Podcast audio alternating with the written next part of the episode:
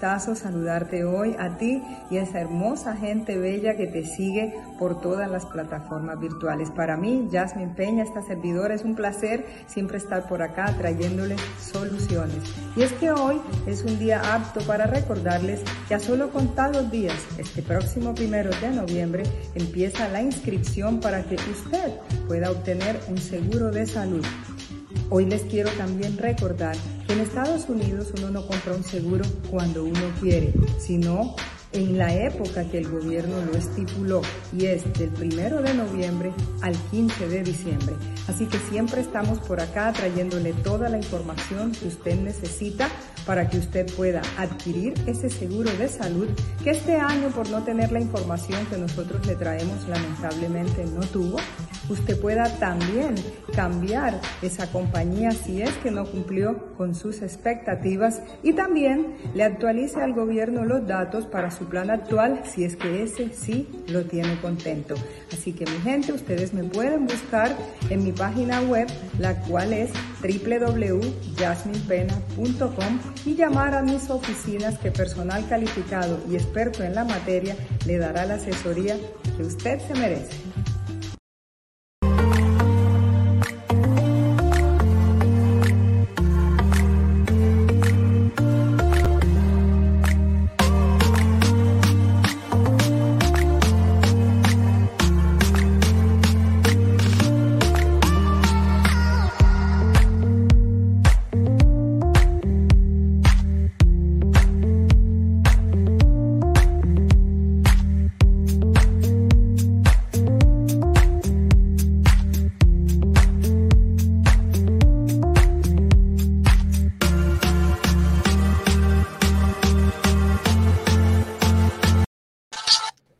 Así empezamos esta tarde de hoy, aquí felices, yo emocionada, sumamente contenta, pues obviamente me siento honrada de tener en la casa esta tarde a la gran actriz cubana Zully Montero. ¿Quién no la reconoce? Pues ella ha sido un icono, vamos a decir, de las telenovelas, obviamente también ha hecho películas, teatro, pero ¿quién no escucha la palabra Zully Montero y se transporta a esas telenovelas maravillosas que han existido? ¿Cómo estás, Zuli? Buenas tardes.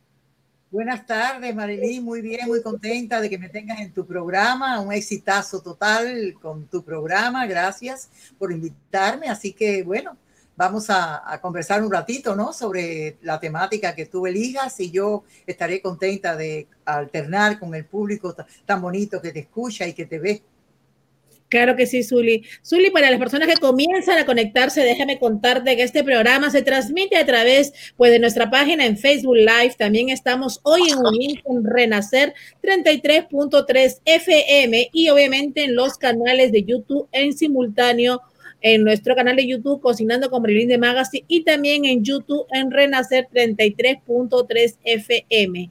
Y en breve estará el programa completo en nuestro IGTV en Instagram en nuestra eh, página de Instagram lo pueden encontrar completo y también obviamente en los podcasts de Spotify, Apple Podcasts y Google Podcasts. Así que no hay manera de que este programa nos llegue a más personas. Estamos agradecidos y bendecidos. Agradecemos a Dios obviamente siempre primero por permitirnos transmitir pues todos los días a esta hora a las 2 de la tarde y hoy día honrados en nuestra casa con una gran actriz pues obviamente Zully Montero, como lo dije, un hombre que solo escucharlo todo el mundo siempre dice, Zuli Montero, pues se hizo tan popular ese nombre. Y como te digo, Zuli, vamos a hablar un poquito de cómo ha cambiado todo de esa época, de esas telenovelas maravillosas con las que crecimos, nuestros padres estaban, pues que nosotros veíamos en las salas en Latinoamérica, que fueron un boom, que se hablaron en millones de idiomas después, ¿no?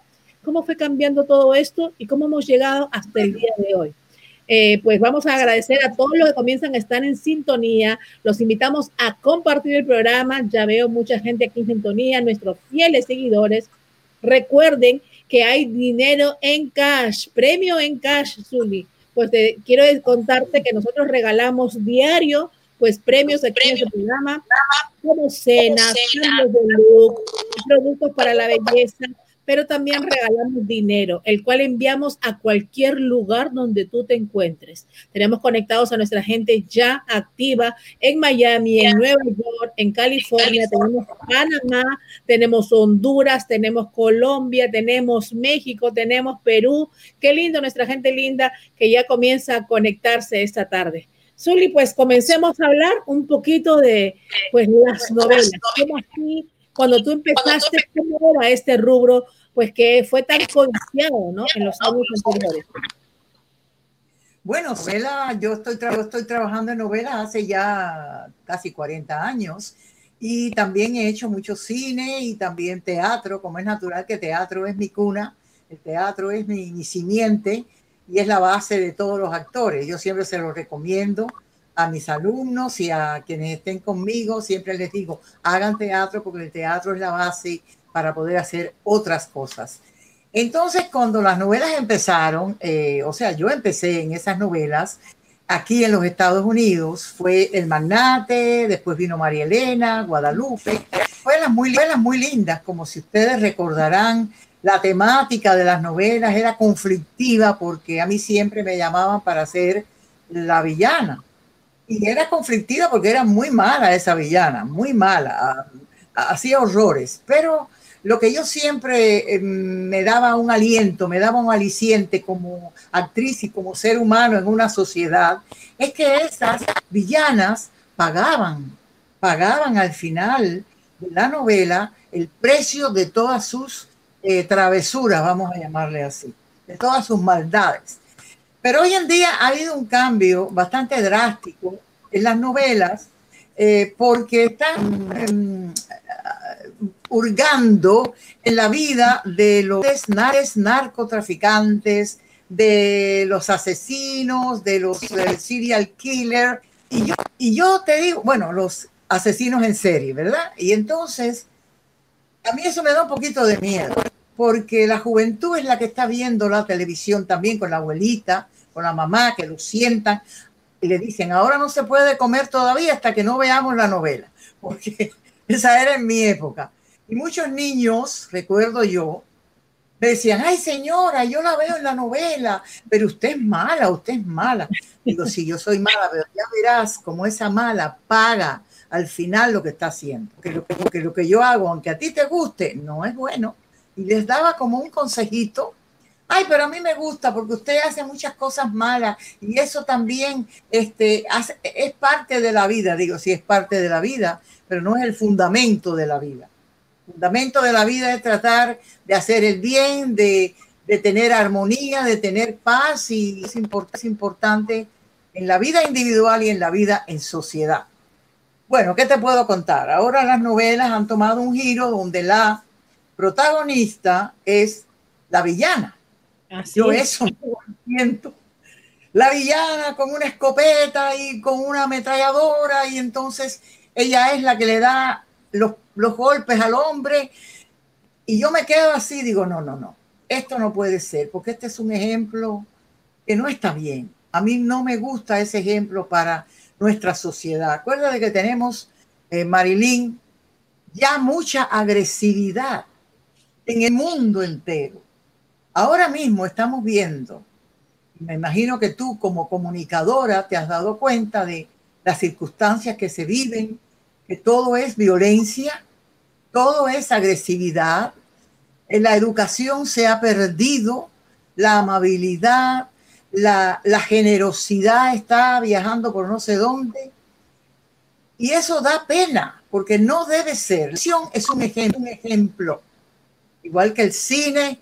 Yo entiendo que los malos tienen que existir porque son los que le dan la chispa a la, a la historia, ¿verdad? Pero tienen que pagar al final lo que hacen porque si no a mí eso no me convence. No me convence. en realidad, eh, tú nos has hecho un recuento, vamos a decir breve y rápido, pero en eh, todo esto es una problemática, yo creo. Como tú decías antes, eh, tenía que haber una villana, pero siempre la protagonista, vamos a decir, la, el mártir, la héroe de la novela era la persona, la mujer anegada, pues la, eh, la, persona que había sufrido, y al final la mala le hacía todas estas cosas, pero pagaba, como tú dices, pagaba un precio y obviamente terminaba mal. ¿Y en qué momento tú crees que se invirtió el rol y básicamente los malos, los que hacen mal, narcotraficantes, X cosas que hay, asesinos, llegan a ser, vamos a decir, los héroes y protagonistas en todo sentido de la novela.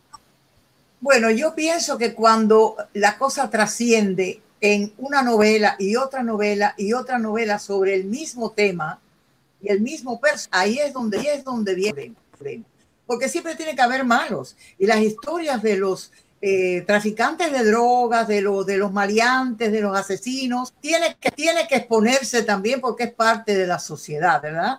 Pero no perpetuarse una imagen heroica de esos personajes, porque da una impresión muy fea, fea delante de la juventud y delante de los niños, porque ya los adultos no nos impresionamos tanto con esas cosas, pero los niños y los, y los teenagers sí. Está la, mujer, la mujer. Está bien que la mujer ha evolucionado y soy partidaria de que la mujer evolucione sin ser feminista porque el feminismo es un extremo y eso a mí no me gusta tampoco. La mujer tiene que conservar su glamour, su dulzura, su, eh, su forma de, de, ser femenina y si no es femenina, bueno, lo que ella quiera ser, pero de una forma diferente a una mujer que está protagonizando una novela o una, o una película, vamos a llamarle así también, una película, y está demostrando que ella es la que lleva los pantalones, que ella es la más fuerte, que ella con los, los hombres con ella no pueden. No puede ser. El hombre tiene que tener su momento, su espacio, su lugar. Cuando es un hombre, como es debido, y es un caballero, se le da su lugar. Y la mujer tiene que darle lugar al hombre también. Porque entonces el hombre se sienta coquinado, ay, esta mujer es demasiado fuerte, esta mujer me va a mí a querer dominar. Y entonces se alejan, se alejan, porque el hombre por lo general es el, el, el, el que lleva las riendas, las riendas de la vida. Y la mujer también, los dos a la par. No puede haber diferencia. Lo mismo una mujer empresaria que una mujer eh, que puede llegar a un puesto en la, en la, en la política, un puesto grande, en, en las producciones de televisión y de cine. Yo veo muchas directoras ahora, productoras que antes no se veían. Directoras excelentes, productoras. Mira, mi hija Isabel, y toco el tema porque ella es, eh, ella es actriz de cine y teatro también ha hecho y ella ha hecho varias películas ya como productora y como escritora. Y ella siempre enfatiza en eso, en que la mujer tiene que tener un desenvolvimiento, un desarrollo, porque tampoco puede ser la víctima todo el tiempo y tampoco puede ser la muchacha sumisa que va buscando al hombre rico para que la saque de la pobreza. Eso ya no existe. Claro que la mujer es otra cosa ya. La mujer ha logrado un una posición en la, en la sociedad y se lo ha ganado a sangre y fuego, porque no es fácil tener una posición en la sociedad que te respeten, que te valoren y que te paguen lo que te tienen que pagar. ¿Ok? Porque eso se ha logrado ya. Entonces vamos a hacer unas novelas donde la mujer tenga su espacio y el hombre también, pero guardando, guardando esa, esa armonía de la femenina y del masculino. Hay que guardar esa armonía. Esa es mi opinión, no sé si estaré equivocada. Si alguien quiere contestarme y replicar esto, yo encantada de la vida. No, aquí hay mucha gente que está activa y conectada con nosotros esta tarde y nos ponen, pues eres la villana más linda, eres la villana de buen corazón, nos encantaba, pues siempre esperábamos verte cuando eh, preparábamos todo, acá nos escribe alguien, me imagino que, que pues está en donde creo que es en, en Honduras, preparábamos toda la comida, todo temprano para sentarnos a disfrutar la novela, decir, esos tiempos aquellos, cómo se añoran, nos dicen. No, no, se añora muchísimo. Yo ya estoy parcialmente retirada de las novelas. Tiene que ser un personaje que me, que me atraiga muchísimo, diga, bueno, esto, esto, no lo he hecho nunca, yo quiero hacer algo así. Y entonces me motivo para estar tantas horas trabajando, porque las novelas no son fáciles. Las novelas, el, tú ves el glamour, la, el vestuario, las escenografías, pero son horas y horas y horas, y los compañeros, compañeras, y lo saben mis productoras, y lo saben los directores, horas y horas y horas de trabajo y de entrega emocional y física. Entonces ya yo no quiero, ya, ya yo he parado eso porque tengo que dedicarme a mi familia, a darme mis gustos, a viajar, y en todo eso estoy ahora hasta que pase la pandemia. Zuli, cuéntanos ahora eh, todo lo de la pandemia, en qué manera, pues de alguna manera te ha afectado o qué cosas positivas también, pues de alguna manera uno ha sacado en esta pandemia que nos cambió la vida y que jamás pensábamos que pudiera pasar. Efectivamente, fue una gran sorpresa negativa totalmente porque no esperábamos esto que nos sucediera y al mundo entero le ha sucedido, o sea, no somos los únicos y hemos pasado, al principio fue demasiado duro porque era un cambio, un cambio brutal. Por ejemplo, el cierre de todos los negocios, incluyendo los teatros, que tenían una vida propia ya, que estaban proyectando su, su mensaje cultural, educativo, su mensaje de entretenimiento y de alegría y también, bueno, pues todos los demás negocios de pequeños eh, negociantes que estuvieron sufriendo la pandemia. Yo por mi parte, lo que más me ha afectado es la distancia.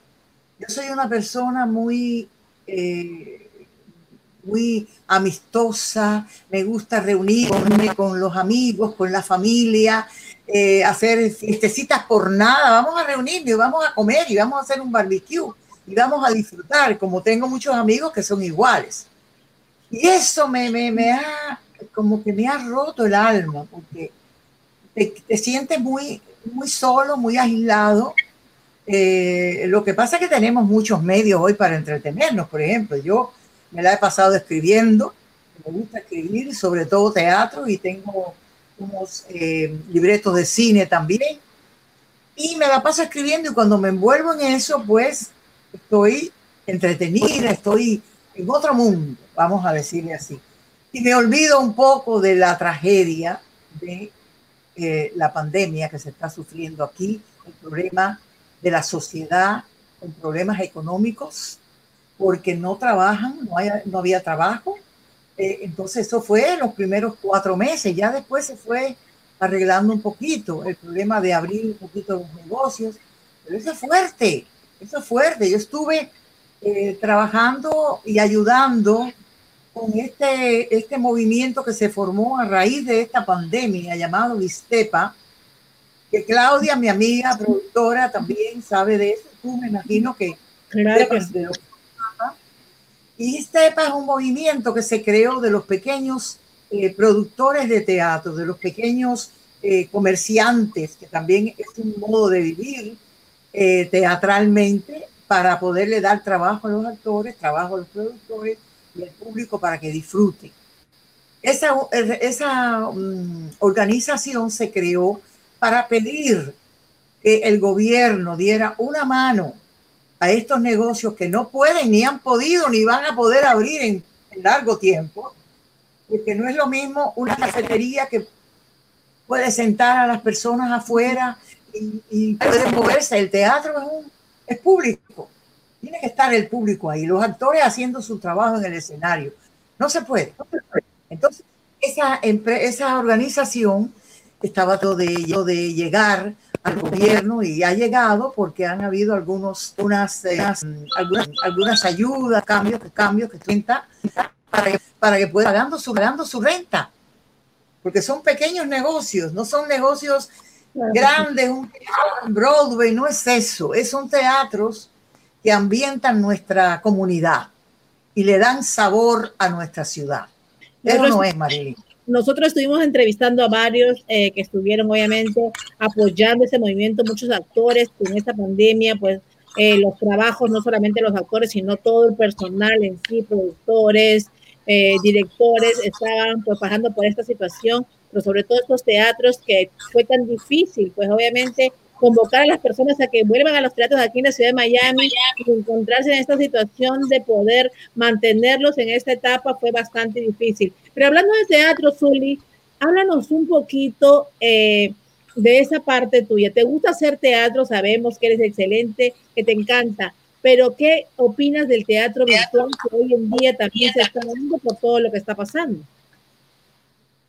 Bueno, e, es un desahogo también. vamos a tomarlo como un desahogo de los actores que quieren hacer algo, que quieren estar eh, refrescando su mente y su, espíritu con algún personaje y hacer una historia. Y, eso también es válido. Yo he visto muchas cosas en teatro, em, en teatro eh, visual, ¿no? En teatro eh, a través del internet, a través de, de online pero a mí como actriz, y lo, digo, y lo digo claramente, y se lo he dicho a mis compañeros que me han llamado para participar, a mí no me motiva hacer teatro eh, en online. No me motiva porque es una lectura. Tú no puedes hacer nada. Es leer. Entonces, a mí me gusta el teatro como es el teatro, en el escenario, con las luces, con la escenografía, con los vestuarios, con el texto vivo dando vida a ese personaje, haciendo, eh, la historia, contando la historia de verdad. Está bien, vamos a aceptar que las circunstancias no nos permiten juntarnos en escenario, y estar eh, unidos, hablándonos, porque hay que máscara, máscara. Eso es importante para, para cuidarnos, pero eh, está bien.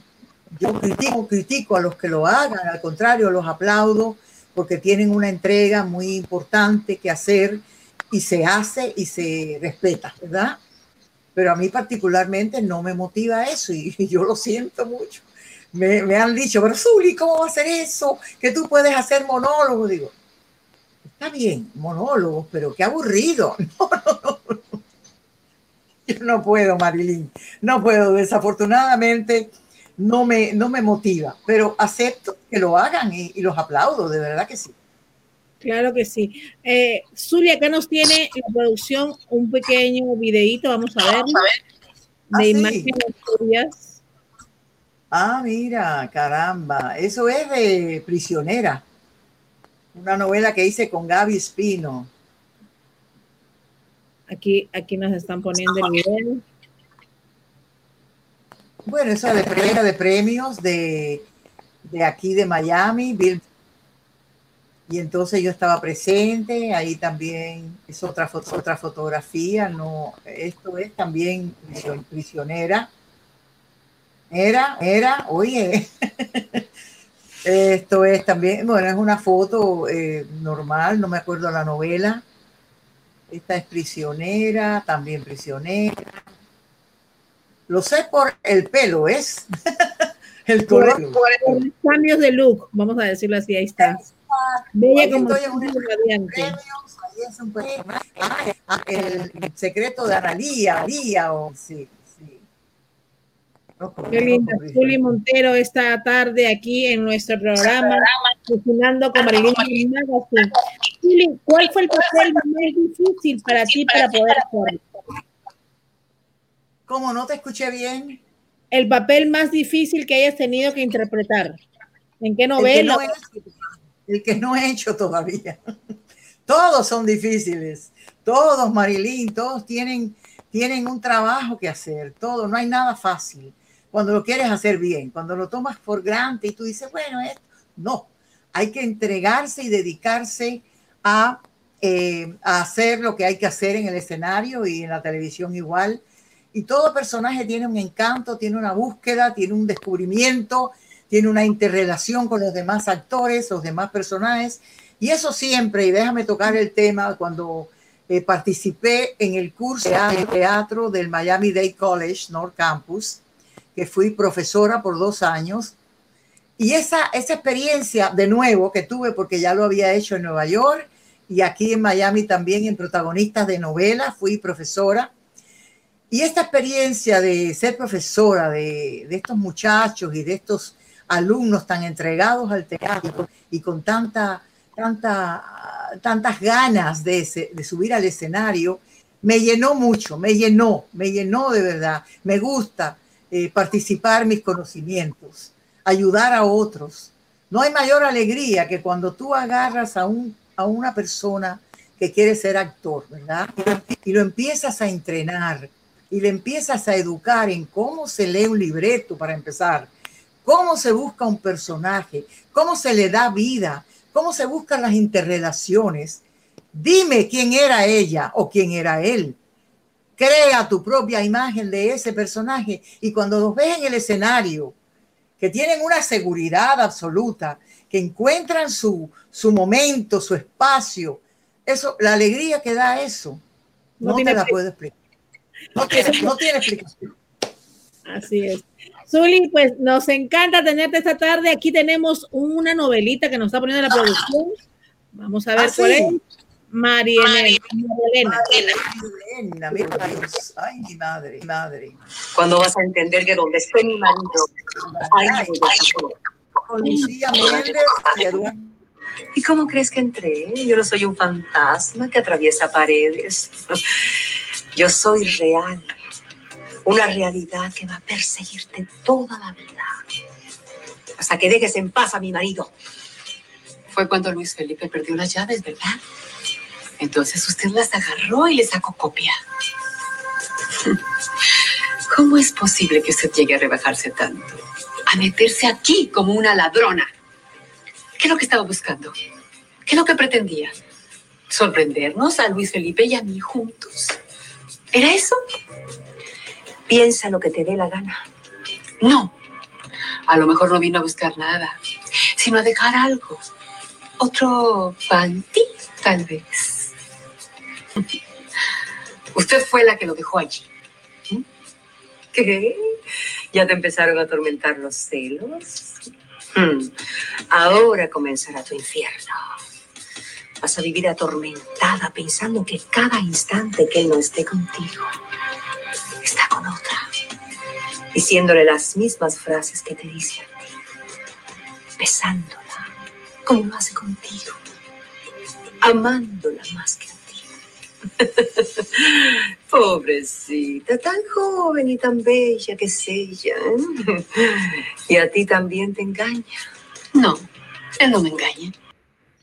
Increíble cuando vemos estas imágenes, Zuli, pues obviamente no nos podemos dejar de transportar. Qué porte, digo yo. Oh my God. Debe ser, pues, obviamente impactante estar en el momento y, y hablando tan sutil, tan sencillo parece, pero me imagino que en ese momento tienes que entrar en el personaje completamente manejar, manejar las emociones del personaje es muy importante y cada personaje es distinto, por eso te digo, no hay ninguno más difícil que otro, todos son difíciles porque son personajes que no, no eres tú y tienes que buscar, por ejemplo, en este personaje, no sé si tenemos tiempo, tenemos un poquito de tiempo, ya he terminado o se termina. Claro que sí. Bueno, mira, hablo de este, de este personaje precisamente, de María Elena, Claudia en María Elena. Yo no tengo la menor idea de lo que son los celos, porque yo no soy una persona celosa. Mis maridos, que he tenido tres, me, me dicen, me dicen, tú no me quieres porque tú no me celas. No tengo celos. Si yo tengo que confiar en la persona, pues confío. ¿Qué pasó con este personaje? Que era una celosa, que era capaz de matar por el hombre, por, por Luis Felipe y entonces tuve que aprender de una hija y tía mía que era muy celosa y yo la observaba. Ella tenía unos arranques de celos que era que, que mataba en ese momento y después, cuando el hombre aparecía, el marido, le decía, mi vida, ¿cómo tú estás? ¿Cómo pasaste el día? Y yo decía, pero a mi tía, ¿qué le pasa? Si hace un rato está que Así era Claudia. Así es bien María Elena delante de él no decía nada y por detrás se mordía la vida para poder lidiar con lo, que él estaba haciendo, que lo estaba engañando con, con María Elena. Por ahí va la cosa, ¿ves? Hay que estudiar y hay que buscar eh, información para poder crear un personaje como es debido. eso es. Acá nos dicen, el cielo mata. Zuli dice, eh, acá nos escribe muy profesional, impecable como siempre. Todos tus, todos tus protagónicos han sido maravillosos, todas tus presentaciones. Nos encantan los papeles, nos transportaste, dice. Uy, aquí infinidad. Aquí está, pues acá todo el mundo activo y escribiéndonos de todos lados, mandándote muchos saludos. Obviamente, sigue hermosa, sigue siendo hermosa, Zuli, dice. Te queremos. Aquí desde Honduras también te mandan saludos. De Venezuela, hay mucha gente también de Venezuela, venezolanos que están activos. Dice, acá alguien se conectó contigo y dice, sí, Luis Felipe, yo me acuerdo de Luis Felipe, acá dicen por la escena. Qué maravilla. El bombón, el bombón. El bombón, porque era lindo, era lindo en ese momento, su juventud plena. Y, el personaje que tenía era muy carismático también. Déjame decirte algo, si tengo tiempo, que es importante. Uno siempre tiene en su carrera, la que sea, cualquiera, alguien que le da una mano, alguien que le da un empujoncito, logre las, logre las cosas. Y yo le tengo que agradecer encarecidamente a dos personas que fueron el productor eh, Pepe Cruzillá, peruano, y al director Rodolfo Jope, director argentino, que vinieron a Miami empezaron a hacer novelas, empezaron con El Magnate, en la cual trabajé con Rodolfo Jope como director, y Pepe era el, productor, y después me dieron el impulso para María Elena, que fue una novela que de verdad me, me llevó a mí al, al, corazón de todos los televidentes que veían la novela, y eso me ayudó muchísimo en mi carrera. Y yo les agradezco a Pepe Cruzilla de Perú y a Rodolfo Jope de Argentina, la carrera tan bonita que yo he podido hacer porque siempre encuentras a alguien que te da una mano. El director me llevó de la mano como si yo fuera una niña en, el magnate para enseñarme a hacer televisión, porque yo nunca había hecho televisión. Yo había hecho teatro y me, y me presenté y le gustó lo que hice como actriz. Entonces la, entonces la televisión era otro sistema, otra técnica, otra, otro mecanismo y él me ayudó. Le digo, no te preocupes, déjate llevar por mí, yo te enseño, y está la, está la cámara, y está la otra cámara, y está esa cámara. Tú mira a ver tu, tu, perfil, cuál es. Me ayudó muchísimo. Mando un beso grande a Rodolfo Jope, que estuvo mucho tiempo en Perú viviendo y haciendo novelas allá. Y un cariño muy grande a Pepe, a Pepe Cruzillá también y a toda la compañía peruana, que los adoro a los peruanos porque me abrieron sus puertas, me abrieron su casa cuando fui a grabar allá y me sentí como en familia. Así que pues muchísimas gracias. la gente te está escribiendo mucho de Argentina también, te mandan saludos, dicen, qué bueno verte otra vez, me encanta, vamos a seguirte, pues ah. obviamente tus redes, también te pueden seguir a través de tus redes, ¿no, Zuli? Sí, claro que sí, que me escriban a través de Facebook, yo tengo mi, mi, mi página en Facebook, así que ahí me pueden encontrar también, claro que sí. Aquí nos vamos, creo que tenemos otro video que la producción nos va a poner ahora para recordar, dice. Vamos a recordar con este video. A ver si lo tienes listo. Me avisan cuando ya está para ponerlo. Aquí nos vamos. Ah, Guadalupe.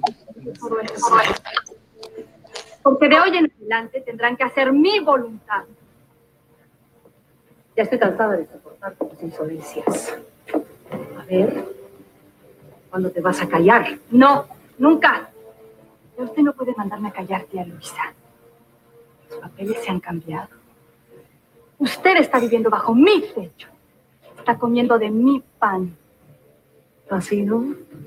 Hasta eso vas a ser capaz de hacer. Jamás se lo hubiera echado en la cara. Pero estas frases que le son las que se merece las que se ganó. Tú eres las que tengo que decirle para ponerla en su lugar. Muy poca cosa eres tú para enfrentarte conmigo. Tú no eres nadie, Guadalupe. Soy la hija de Ezequiel Zambrano. Y voy a ocupar el lugar que me corresponde. Eres una hija natural. Eres una bastarda. Mi padre me reconoció. Eso no es suficiente. No seas estúpida. Mi madre era una cualquiera. Y tú eres también.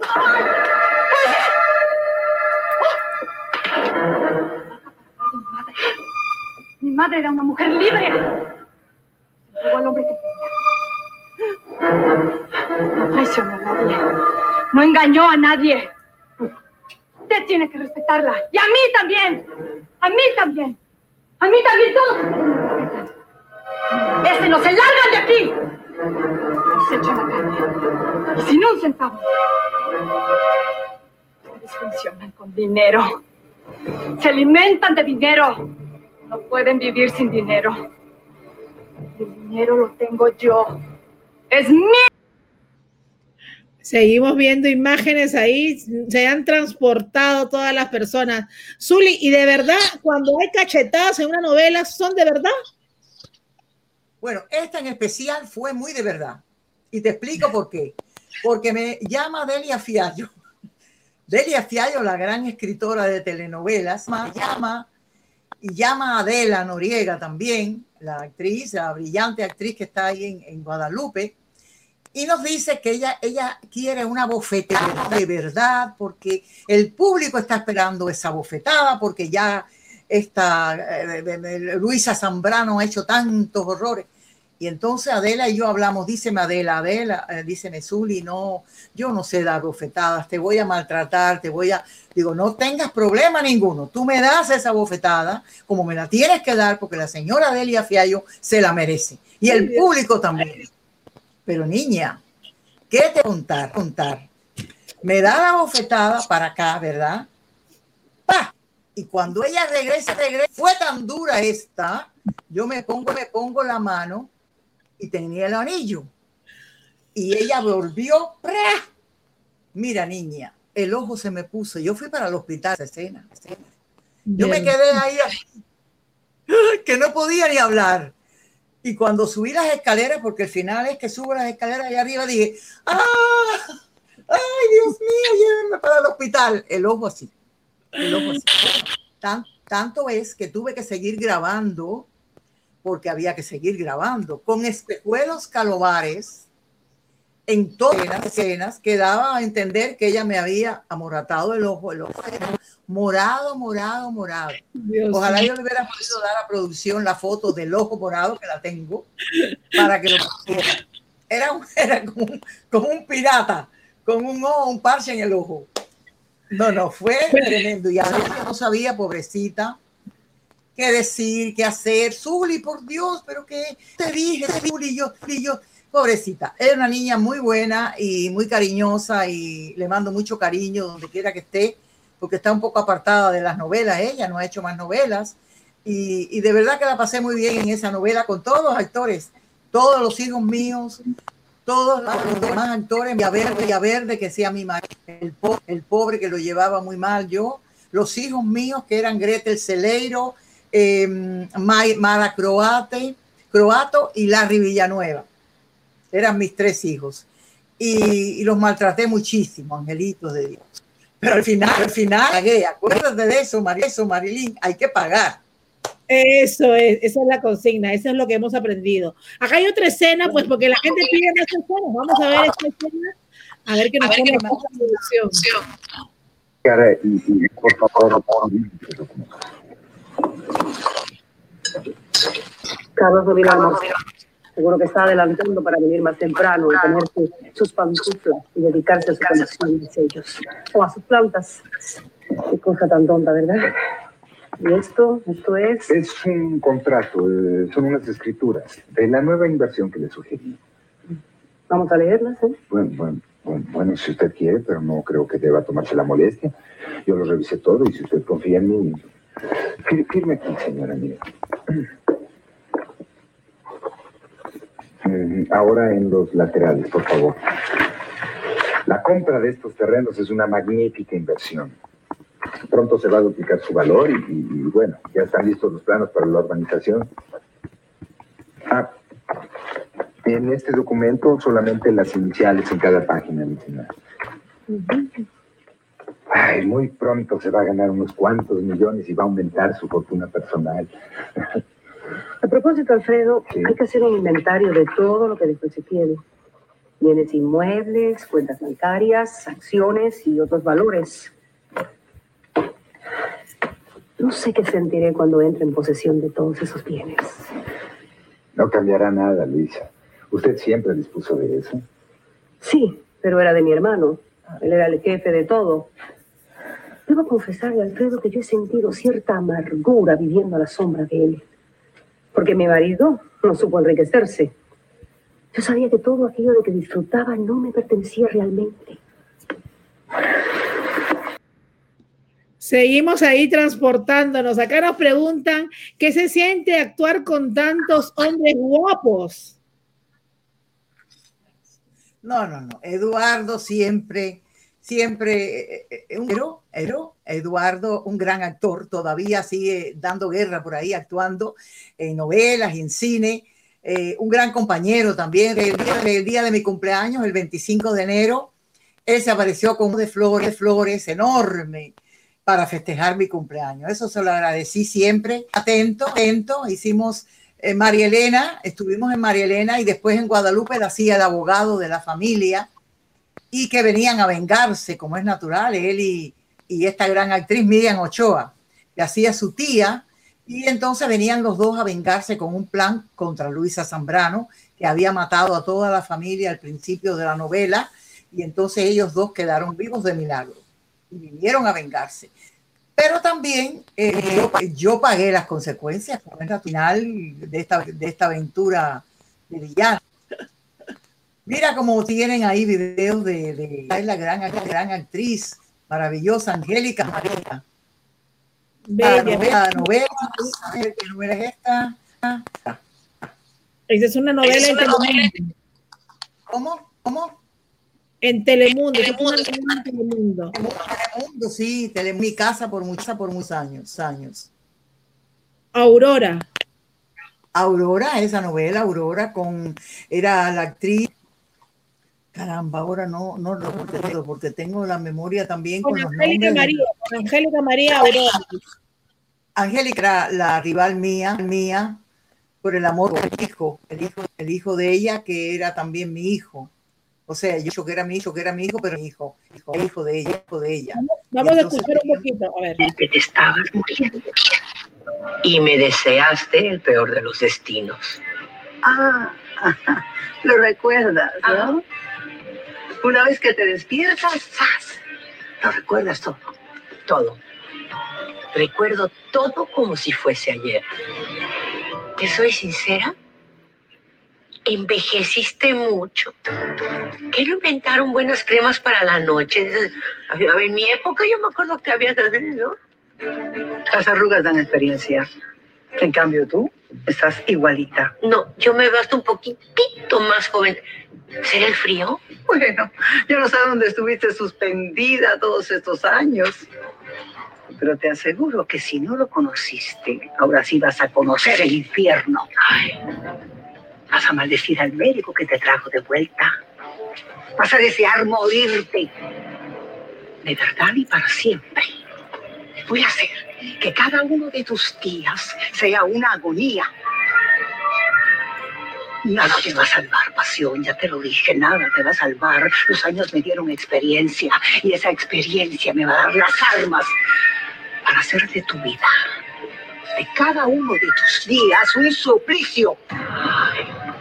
¿Qué pasó? ¿Qué le pasa? Qué maravilla, qué maravilla. Seguimos reviviendo aquí. Zuli, nos cuentan aquí, nos preguntan los besos, ¿cómo hacías los besos? ¿Eran de verdad o de mentira? Pero no, pero no, de verdad no, de verdad no. Había, había una- un límite, ¿no? Un límite. Eran besos eh, eh, figurados, no había nada que entrara a ninguna parte. Quiero decirte, eran besos de labios nada más. Y había que hacer como que uno está enamorado, que uno está, tú sabes, que uno está sintiendo eh, ese beso, pero en realidad no. Yo por lo menos no, nunca lo, lo, lo tomé de esa vez, porque es, porque tampoco. Es un trajín eso, estar preocupado de que si el beso, de que si me van a besar, no, bésame y ya, vamos a besarnos y se acabó. es parte de la, de, la, de la trama, de la historia, ¿no? Eh, tu personaje, personajes donde me besaba, sí, eh, en, la- en las novelas, pero siempre fueron actores muy respetuosos, respetuosos, la verdad. Porque a veces hay actrices que han tenido experiencias negativas y siempre me tocaron a mí actores muy, muy respetuosos y, y me preguntaban antes, Zuli, ¿tú crees que te pueda besar un poquito más, a, un poquito más fuerte. porque depende del personaje. El personaje es fuerte, es apasionado, es intenso y no va a besar un besito así. Vamos de, de puntita, no, hay que besar, pero no hay más nada. Quiero decir, un beso natural de una persona que se ama con la otra, eso no existe en televisión, por lo menos para mí no fue así. Así es. la gente nos pide más videitos, vamos a ver ya esta, novela tuya para pues que la gente se transporte porque ha disfrutado esta tarde contigo aquí. Vamos a ver este Muchas gracias, muchas gracias.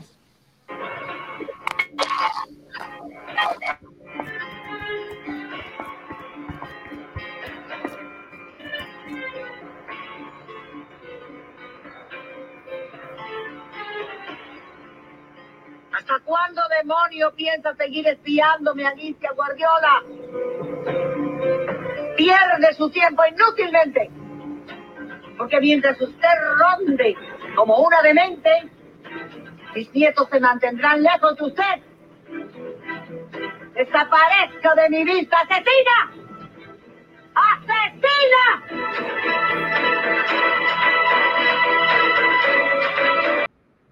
Con Itatí Cantoral, ahí estamos viendo las escenas. Eh, em, eh, la novia, ¿cómo es la novia? De, la viuda de Blanco. La viuda de Blanco, con Itatí Cantoral, de protagonista, este, este, cubano muy guapo, él, em, ay mi madre, eh, Gatorno, Gator, Gatorno.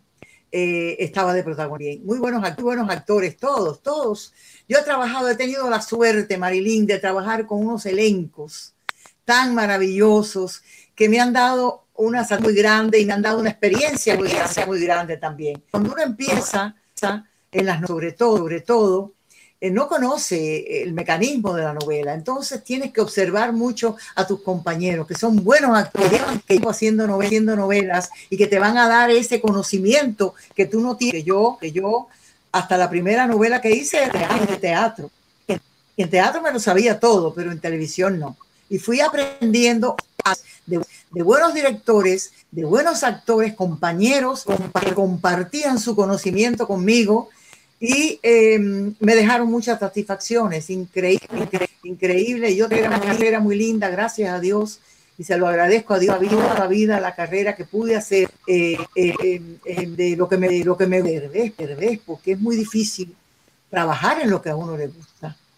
Eh, no es fácil, hay gente que están trabajando en otros oficios y no pueden lograr hacer los músicos, los bailarines, los cantantes, los actores.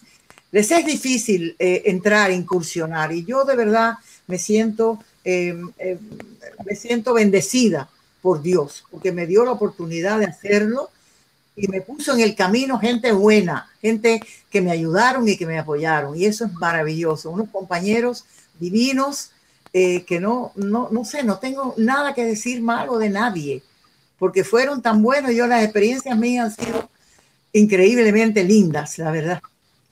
Y me emociono, me emociono al hablar de eso. Claro que sí, Zuli, de verdad que la gente te quiere. Aquí vemos tantos comentarios, tantas muestras de cariño.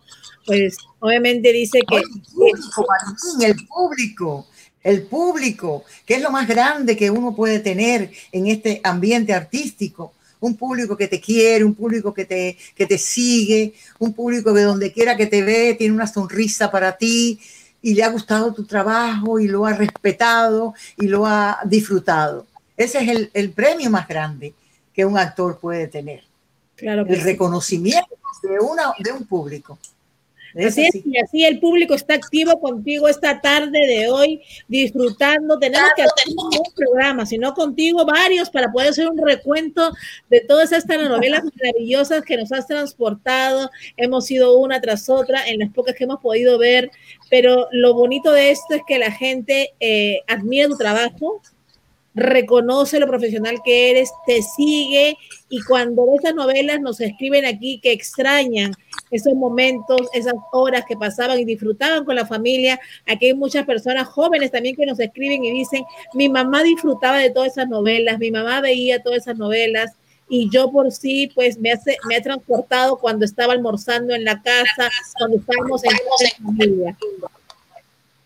Eso es lindo, eso es lindo. El reconocimiento del público y a tu trabajo es lo que más eh, uno, uno de verdad disfruta y aprecia, de verdad. Eh, es importante para un actor eh, hacer un trabajo digno y que la gente, el público, te reconozca eso. eso. Eso es un premio ya de por vida.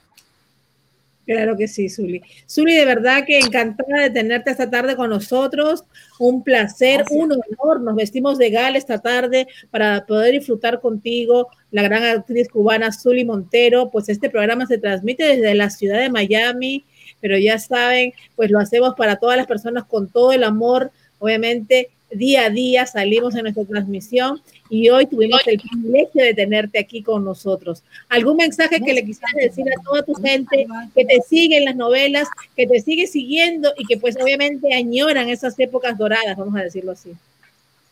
Ah, sí, bueno, pues vamos a ver si podemos continuar con esas épocas después que pase este proceso y reanudamos nuestro trabajo en el escenario, en la televisión y en el cine para beneplácito de todos, los actores y de todos el público. Muchas, muchas gracias a ti, muchas gracias a tu equipo de producción, un programa maravilloso que conduces genialmente, me encanta. Nunca había hecho un programa contigo y me ha, encantado, la he pasado muy bien con, toda tu, con todo tu equipo y con ese público tan lindo que te sigue desde todas partes de Latinoamérica y de Centro y Suramérica.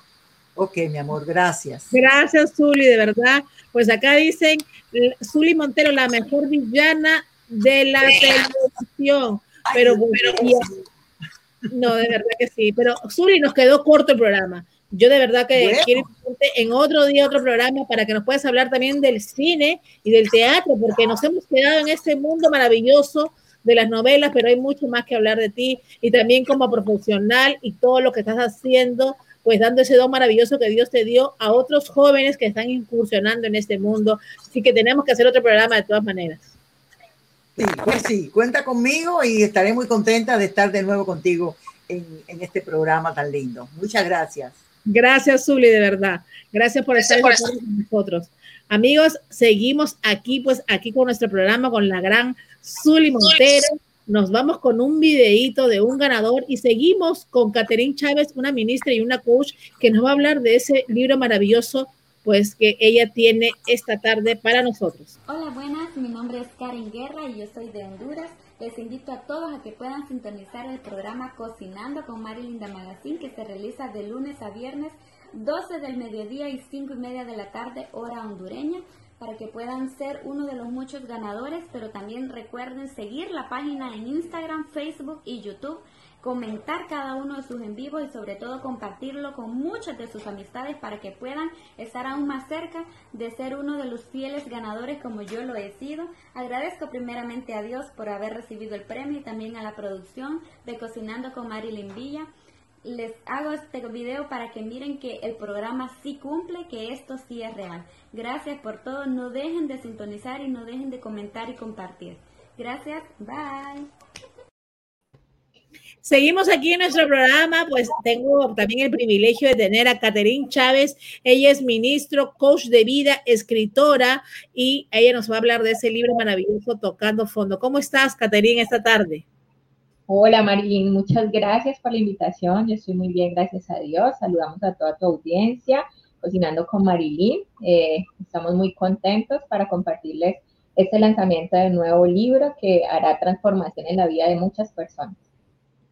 Catherine, me encanta el título, Tocando Fondo.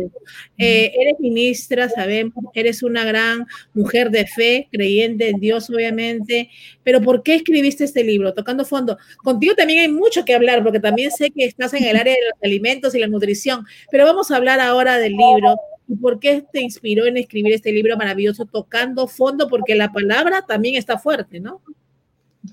Sí, bueno, tocando fondo hace parte de una instrucción dada por el Señor. Eh, es un lugar eh, en donde muchas personas se pueden sentir identificadas, un día a día de que mucha humanidad está viviendo en este momento, eh, en donde se pierden las esperanzas, pero que el Señor tiene esperanzas para cada uno de los que voltean la mirada hacia Él. Entonces, Eh, este libro sale directamente una instrucción de Dios. Nosotros habíamos creado en el 2017 un ebook de recetas eh, de lo que hemos eh, mostrado a través de nuestras redes sociales y, y después de crear, desde el año pasado, de venir con el tema de crear un nuevo libro mucho más grande que hablara sobre la parte espiritual, la parte de coaching de vida, la parte de, ayudar a las personas a salir adelante, eh, el Señor me dice, no, vamos a, ver, a ir un poco más allá y vamos a contar tu vida.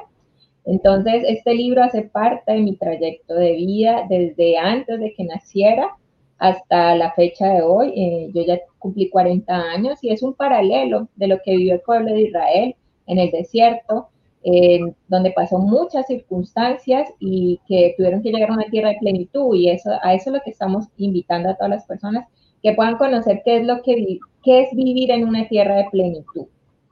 Eso es lo que habla eh, específicamente el libro. Mira, acá hay alguien que nos escribe, Lisbeth Romero dice, tocando fondo, ya cuando uno siente que no puede más. Exactamente, muy sencillo. Es como eh, llegar al fondo no se llega de un momento a otro, eh, de un día para otro. Llegar al fondo eh, se llega a, raíz de muchas decisiones, tanto acertadas como equivocadas, pero llega un momento en donde pierdes tu identidad como persona, como hija de Dios, en donde todas las esperanzas y aspiraciones se pierden, en donde realmente uno dice, ya no quiero más y es más, yo creo que hay muchas personas que se han sentido identificadas al tal punto de uno quererse quitar la vida porque ya realmente no, no quiere salir, eh, ya no tiene oportunidad, no ve una luz. Eh, pero ahí está el Señor animándonos, diciéndonos, eh, toma mi mano que yo te puedo ayudar a salir. Y en ese momento cuando tomas la decisión, porque solamente nosotros la podemos tomar, el Señor siempre toca la puerta, pero somos nosotros las que la abrimos. Y en ese momento yo decidí abrirle la puerta al Señor, eh, me encuentro con su mano extendida y empiezo un proceso eh, en donde eh, el libro lo especifica y es que llegar al fondo lo que hace es cambiar tu vida en un proceso en donde se, te transformas para ser mejor persona. Entonces empiezan a hacer un montón de acciones en donde te van a ir llevando para ir saliendo de ese fondo de tal manera que puedas volar como las águilas y, poder mostrar la gloria de Dios en tu vida. Eh, Catherine, háblanos un poquito de cómo Dios, pues obviamente cambió tu vida. Quizás muchas personas dicen eh, que creen en Dios, que tenemos a Dios presente, pero no es como lo hayamos identificado y llevarlo en nuestro corazón. Es, es diferente creer en Dios y vivir para Dios, vamos a decirlo así. O sea que eh, que todo lo hagamos primero pensando en Él y pidiéndole permiso a Él. Porque yo también he creído en Dios desde que era chiquita, pero he pasado por muchos procesos de mi vida y creo que muchas veces he tocado fondo y en una de las más profundas es cuando yo digo, bueno, yo aquí, yo ya me di cuenta que no puedo y solo Dios es la única persona que de verdad lo que humanamente no es posible, para Dios es posible. Amén, así es. Eh, su palabra dice que siete veces cae el justo y él te levanta ocho, yo creo, porque te levanta nueve y hasta cien veces. Eh, es la misericordia extendida. Realmente eh, mi proceso viene desde, desde el momento de mi concepción. El libro habla desde el momento de una negación por parte de mi padre, aún siendo hija de matrimonio. Eh, mi padre no estaba como muy de acuerdo con que yo naciera. Entonces viene todo ese proceso eh, que cuenta el libro y, y, también hace un marco referente a, que tengo un noviazgo de 12 años prácticamente y quedo embarazada de mi hijo. Y se vuelve y se, y se, y se retoma esa vivencia por parte del papá de mi hijo, una negación de, de no, tener, no eh, aceptación de no tener a ese niño. Entonces, eh, Creo que eso hace parte de un marco de muchas personas, eh, el mundo entero, casi siempre eh, venimos eh, de una familia disfuncional, en donde padres son, hoy en día son mínimos los padres que realmente buscan un hijo con, con, esa devoción y con ese amor, y eso parte mi vida en dos. el proceso viene desde mi país, yo cuento la historia, eh, yo soy una persona que viví mucho eh, en la noche con amistades, me gustaba mucho, vengo de una ciudad en Colombia que se llama Cali, en donde realmente pues siempre es la rumba, los amigos, estar de noche. Entonces, eso te va envolviendo en un sistema, eh, yo le digo que era como una rueda viciosa, porque yo dependía de eso para estar feliz. Pero cuando llegaba a mi casa, pues me encontraba con vacíos. Realmente no tenía nadie a mi alrededor, no tenía ese apoyo, tenía, eh, el Señor me había regalado un hijo como bendición, pero lo que tú dices es muy importante, conocí al Señor de una manera que mi familia me lo había enseñado, pero no tenía una relación con Él. Entonces, cuando yo eh, encuentro, vengo de una familia también paterna, eh, cristiana, mi abuela paterna siempre me hablaba del Señor, pero como hijos adolescentes, siempre decimos que pereza, mi abuela siempre con la misma cantaleta o con, la misma información, entonces trataba como de evadir de esto. Y, yo sé que en parte las oraciones de mi abuela tuvieron mucho que ver con esto. Después eh, llego y me aparto un año en ayuno y le ofrezco al Señor, eh, así como te pasó a Marilyn, decirle, ya no puedo más, yo solo sé que tú lo puedes hacer y yo te entrego lo que a mí más me gusta y es salir. Y en ese año empiezo a ver un mundo espiritual que no conocía, empiezo a ver cómo, cómo las personas empiezan a levantar para quitarte el propósito de haber puesto esa promesa y esa mirada en el Señor, de, de, esperar en Él, en su tiempo, pero aferrar a sus promesas. Entonces pasa un año eh, en donde el Señor empieza a mostrar el camino de mucha sanidad espiritual, de mucha eh, eh, perdón, eh, yo, manejo un lema que es eh, crea en el Todopoderoso, innova en las cosas para mejorarlas para las personas, eh, ama porque Dios nos amó de una manera extraordinaria independientemente de lo que seamos, perdone porque nos carga, el, perdón nos hace libre, nos hace no profundizarnos porque la falta de perdón lo que hace es hundirnos más en ese, en ese hondo profundo.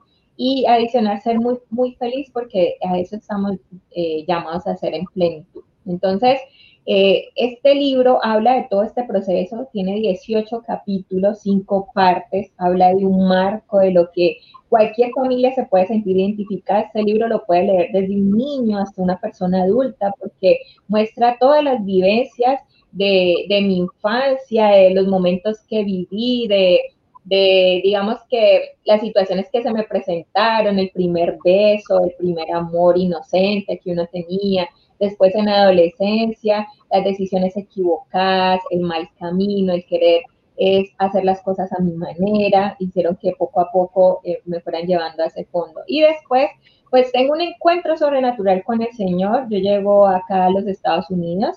Eh, la promesa de ese ayuno de ese año era diciéndole es que me cambiara la vida y, y él me pone una persona en el camino que, que me empieza a hablar de Estados Unidos y, y yo empiezo a, a, mirar esa posibilidad de salir de mi país, de, dejar todo, porque de verdad estaba en una situación de endeudamiento económico, de, no tener un trabajo, tenía un trabajo en, una alta posición, me quedo sin trabajo y, volverme a colocar en la misma posición había sido muy difícil. Entonces le pedí al Señor que si podía me sacara de Colombia, eh, me presento en la embajada, me dan la visa junto con mi hijo y me vengo acá a Estados Unidos a experimentar. Entonces empieza eh, ese, ese desafío de llegar a un nuevo país con un nuevo idioma, con muchas culturas, de estar eh, apercibido a lo que, a, lo que podía esperar. Eh, sin embargo, el libro habla también de una parte de que no todo lo que brilla es oro, porque a veces creemos que llegamos a un país subdesarrollado, eh, de potencia, un país que nos va a brindar todas las expectativas, pero llegar a, de, digamos que a la posición que uno quiere se llega es comenzando desde abajo. Entonces, llego a este país, hablo de lo que es vivir una inmigrante en otro país. Eh, el libro habla de todas las situaciones que vive un inmigrante eh, en cuanto a vivir sola, a pasar situaciones de necesidad, a, tener que caminar del sol, del agua, de pasar humillaciones, todo este tipo de cosas hacen que tú te vuelvas más fuerte. Entonces, a raíz del libro eh, se nombran muchas citas bíblicas que pueden ayudar a las personas a fortalecerse en Dios. Y adicional también se hace un, diferentes, eh, digamos que, información en donde hablamos sobre lo que es la resiliencia, que es lo que nos hace mantenernos, el compromiso, la disciplina eh, y sobre todo el estar conectados con el Señor. Eso es lo más importante, eh, saber que el camino, la verdad y la vida solo se conoce a través de Jesucristo y que a través de Él es que podemos lograr cosas maravillosas. Eh, hablo también sobre la mujer que se pierde en este mundo porque perdemos nuestra identidad queriendo agradar a las personas. Entonces nos volvemos, eh, digamos que físicamente queremos ponernos como eh, nuestra pareja quiere vernos o como el mundo o la sociedad nos quiere ver. Entonces hablo de que todos somos valiosas, el Señor nos hizo perfectos, somos amadas desde el vientre de la madre, a todos, a todos sus hijos. Entonces es un recuento sobre todo esto y adicional de que esta carrera no ha terminado, ¿no? Cada día vamos a tener desafíos, pero con Dios todo va a ser más fácil y con Dios vamos a ver victorias grandes. Así es, sobre todo con Dios todo lo podemos lograr y pues una historia bastante inspiradora, sobre todo para que la gente se dé cuenta. Sabemos eh, que nosotros, a gente, a veces nos ven aquí en Miami y piensan pues que todo es color de rosas, pero también venimos de países como tantas personas están conectadas el día de hoy. Eh, este programa se transmite desde aquí, hay mucha gente en Miami, en Nueva York, en Los Ángeles que le está viendo, pero también tenemos mucha gente de afuera que escucha estos testimonios y este testimonio son los que los que dicen que pueden cambiar, los que dicen que solo buscando también y encontrando a Dios vamos a poder realizar tantas cosas que queramos, pero tenemos que tener un orden, ¿no? Así que este libro yo creo que es una de las mejores guías para que todas las personas puedan entender que el proceso es difícil, pero se puede lograr, pues obviamente con Dios.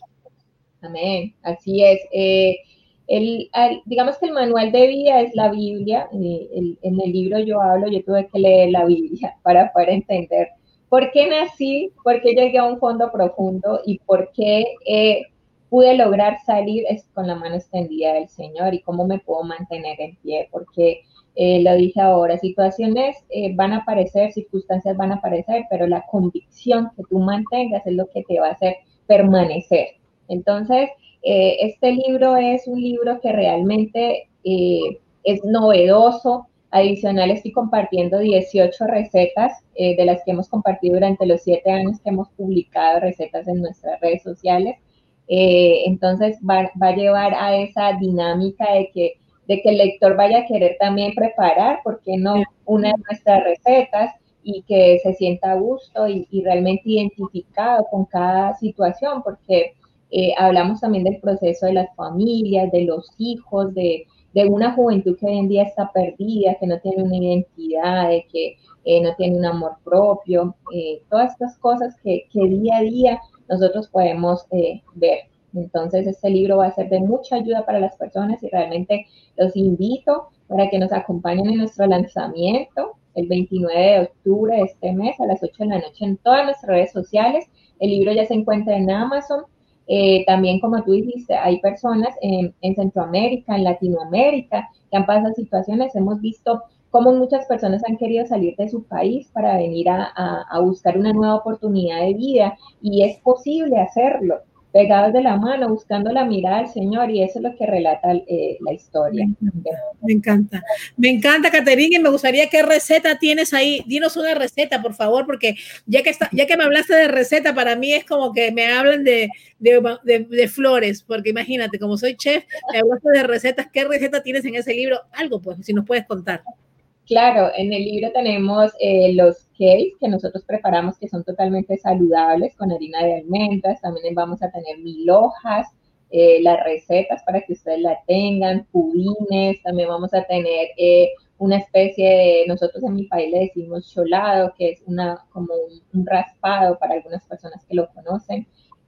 diferentes recetas que le pueden ayudar tanto a, la parte física como también emocional, porque el tema de las comidas también ayudan a las personas a que eh, tanto que se mantengan sanas físicamente, pero también espiritualmente. Entonces, todo esto van a poder encontrar en nuestro libro.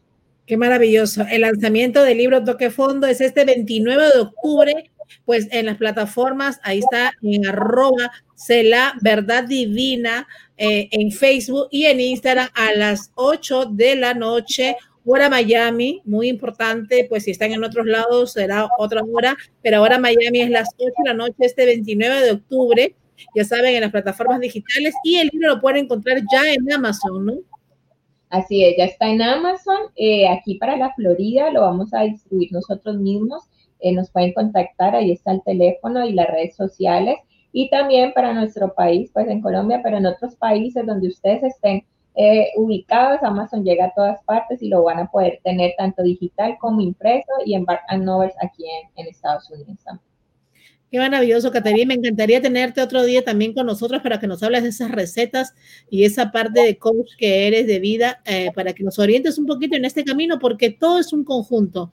Dios cree, Dios quiere que tengamos todo perfecto en nuestras vidas y todo está solamente también alimentar nuestra parte espiritual, pero también es importante alimentar nuestra parte, pues obviamente física.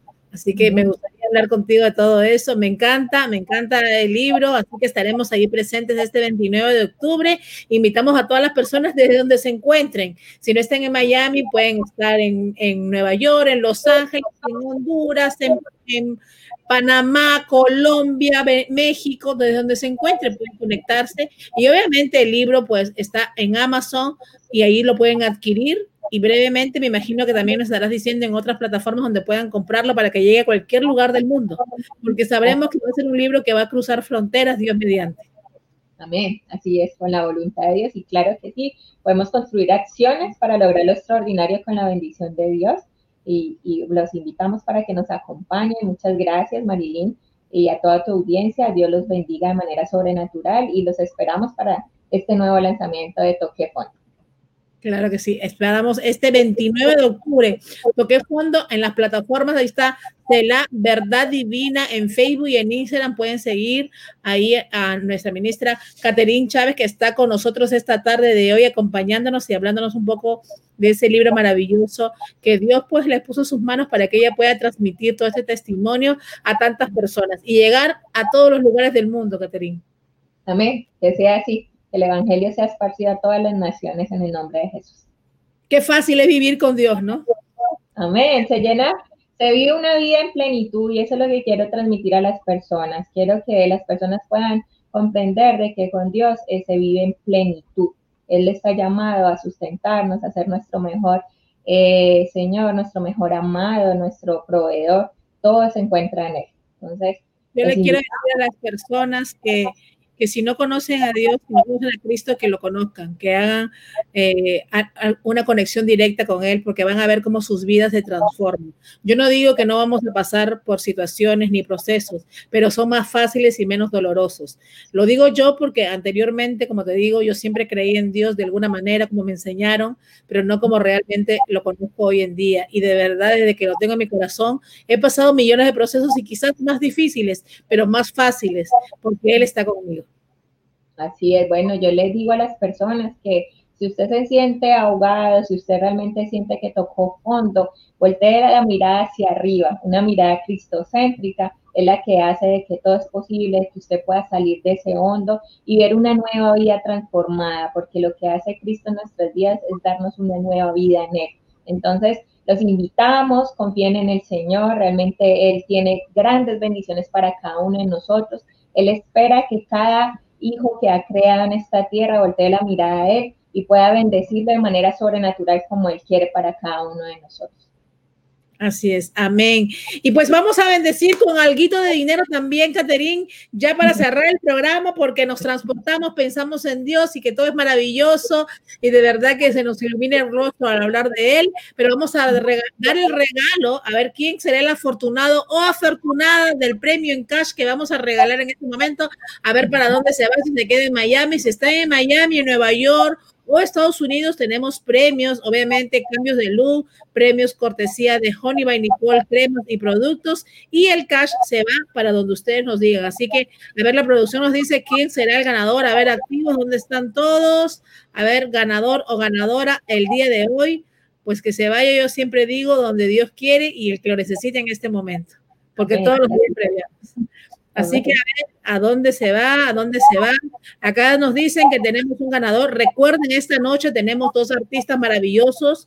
Flora Martínez, ella es colombiana, va a estar con nosotros muy conocida y también va a estar Noré desde Venezuela con esa música maravillosa que está haciendo. Hizo también un dúo con Nacho, así que estarán esta noche a las siete y media aquí con nosotros en vivo. Así que a ver dónde se va el dinero, dónde se va. Nos dicen que tenemos un ganador, un ganador, aquí está el ganador. Rubén Olmos de Venezuela, se fue para Venezuela el dinero. Bendiciones. Sí, señor, Dios lo bendiga. Dios lo bendiga y lo siga multiplicando. Así que amigos, ya saben, tenemos ganador en la casa, Rubén Olmos de Venezuela. No sé si es de Venezuela o es que está en Venezuela, porque a veces ponen el país de origen, pero están en otro lugar. La producción se va a comunicar con usted, Rubén Olmos, ganador esta noche. Esta noche no esta tarde, esta noche va un programador. Así que gracias a todos por estar en sintonía. De verdad que agradecemos a todos, agradecemos a Dios por permitir este programa y agradecemos a todos los que están en sintonía y están compartiendo, dedicando tiempo y también aprendiendo un poquito más en cada transmisión. Gracias, Caterín. Pues esperamos tenerte próximamente con nosotros. Nos vamos con un video de un ganador y terminamos el programa. Nos vemos a las siete y media de la noche, amigos. Gracias, nos vemos.